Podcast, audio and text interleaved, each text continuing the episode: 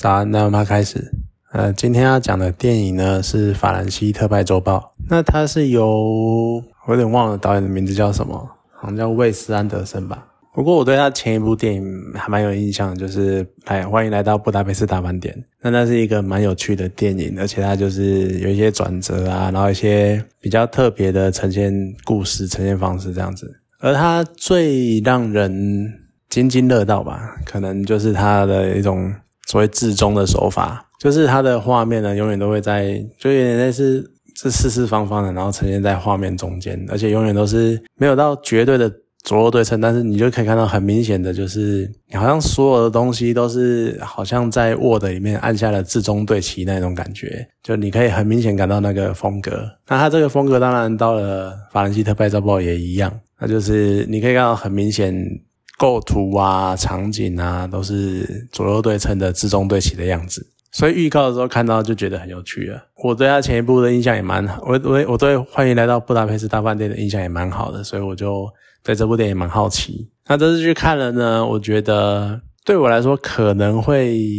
我觉得还可以。可是相较于布达佩斯大饭店，可能会有一点点差距吧。因为他这一次的电影就是在描述，呃，一个报业老板，然后他因为要过世了，然后所以有点类似最后一集的纪念刊。然后呢，特别的点就在于他把这一份报纸，或者是我不知道他应该叫报纸还是叫杂志之类的，总之他把这个作品呢拍成了电影，就有点类似视觉化。好，因为我对国外的那种报纸或者是。杂志这种形态没有很熟悉，我就先把它当成报纸来讲好了。那它就有点像是把，诶，应该说把它当成一个杂志，只是它是周报，好，所以他就把一份一本周报拍成了电影，算是蛮成功的视觉化了一份杂一本杂志的那种感觉。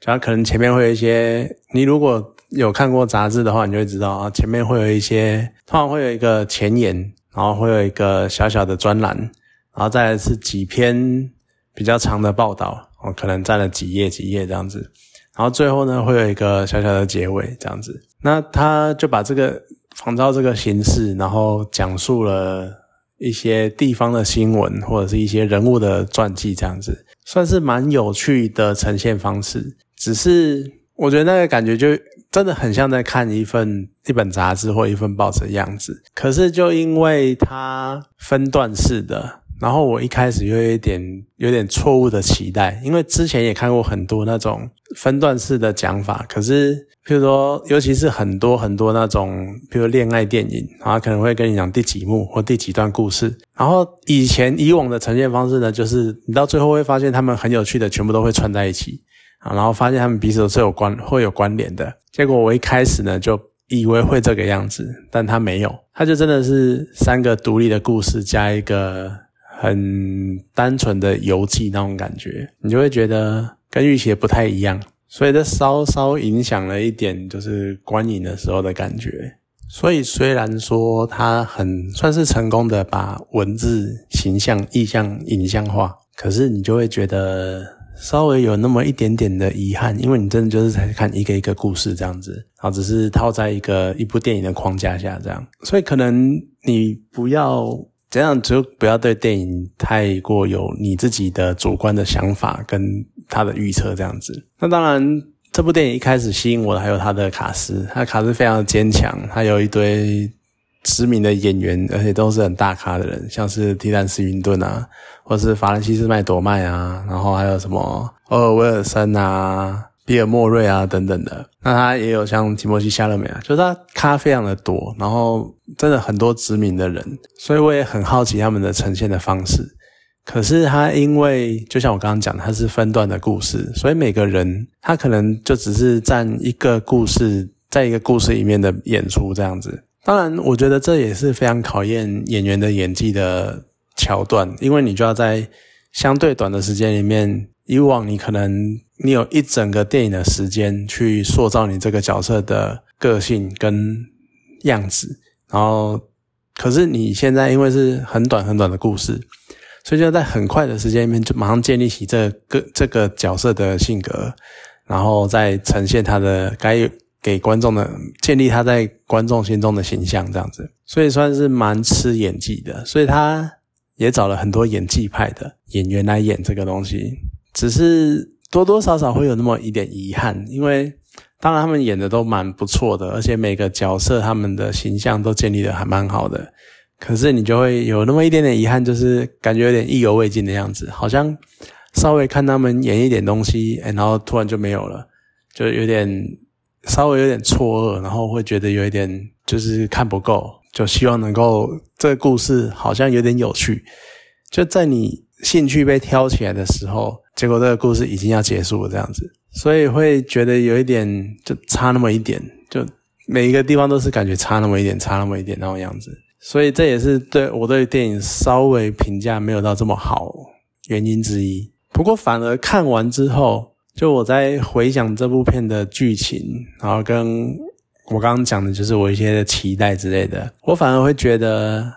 好像我在就是开始做 podcast 的，或者在开始有时候写一些文章之类的，好像做多做久了，我开始会想要挑题材，或者是我在。看一部电影的时候，会变成有一点想要看出什么东西，哦，可能要看出它有什么寓意，或是看它能带给我什么，或者是看这部电影有没有什么值得讲的地方、值得说明的地方。好像开始我会带这种想法、这种念头去看一部作品、看一部电影这样子。我有时候会觉得说，这样好像会有一点影响在观看电影的时候的一些感受，就可能。主角可能只是单纯的讲了一段话，或是讲了什么，或是那个场景怎么样呈现，然后就开始脑中开始胡思乱想，然后开始飞快的想着，哦，他是不是在表达什么意思？或者场景的布景是不是表达什么样的意象或干嘛的？结果反而可能我会，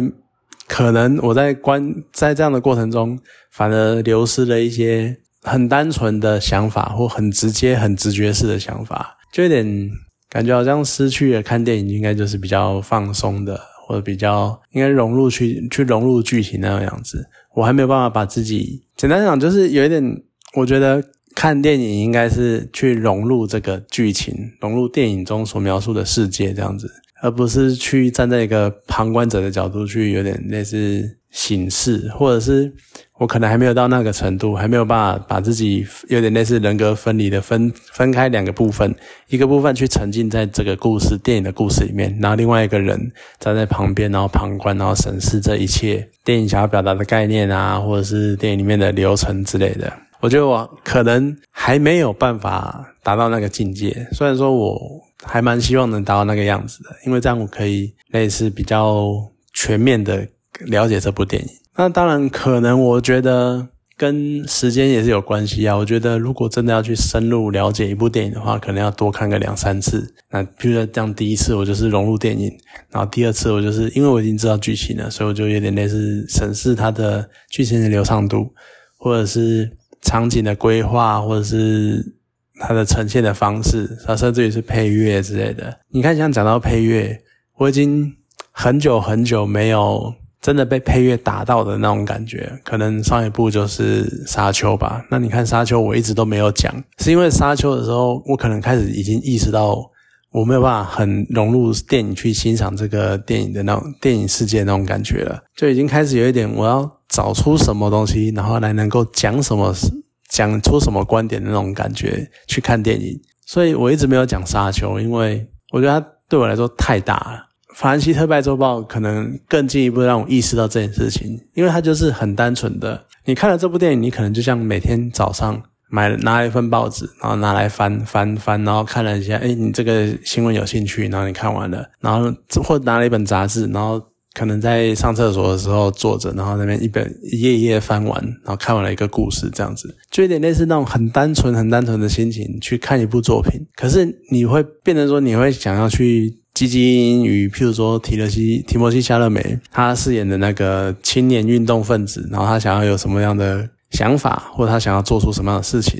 那他跟法兰西斯麦朵曼之间的化学火花是什么？然后两个人为什么会有这个样子？你就开始会被带离那种感觉，而这就是一个决定性的差别，就在于如果你在看报纸，如果你看看杂志，你可能有时间去停下来，好好的想这些东西。但是电影它会一旦一直带着你走，一直带着你走，所以你在看的时候，你就可能心态要变成说，你就是要跟着剧情，不要停下来做思考，因为你可能一下子你就被带过去了，就像有点像很多人都会在可能会在第三段就是在讲厨师的故事的时候，就有点走神，因为那一段稍比较稍是比较平淡，没有错，可是。他平淡中有他想要讲的意思，或者是你可能就只是单纯在看一个地区的黑帮火拼的新闻，或者是一一个绑架案件而已。其他可能就只想要呈现这个样子，可是你想要找出什么，反而让你太聚焦于主角主厨在干什么。当你听着主厨在讲他的食谱的时候，你可能反而太过于专注，导致于你有点恍神，因为你听不懂他在干嘛，你也不知道他想要表达什么，这样子。所以我觉得可能反过来看自己，可能就觉得自己的心态要再练一练了。可能有一些太钻牛角尖的想法这样子。那当然，当然，他真的呈现的非常的爆直。因为就像我刚刚讲的那主厨那一段，因为他后面开始用漫画式的去呈现警匪追逐的过程，我觉得也是蛮有趣的。因为以前的一些报纸常常会有这种漫画式、画报式的方式去讲一个事件。为什么？因为漫画可以比较夸张、比较浮夸的去讲述一个惊心动魄的过程，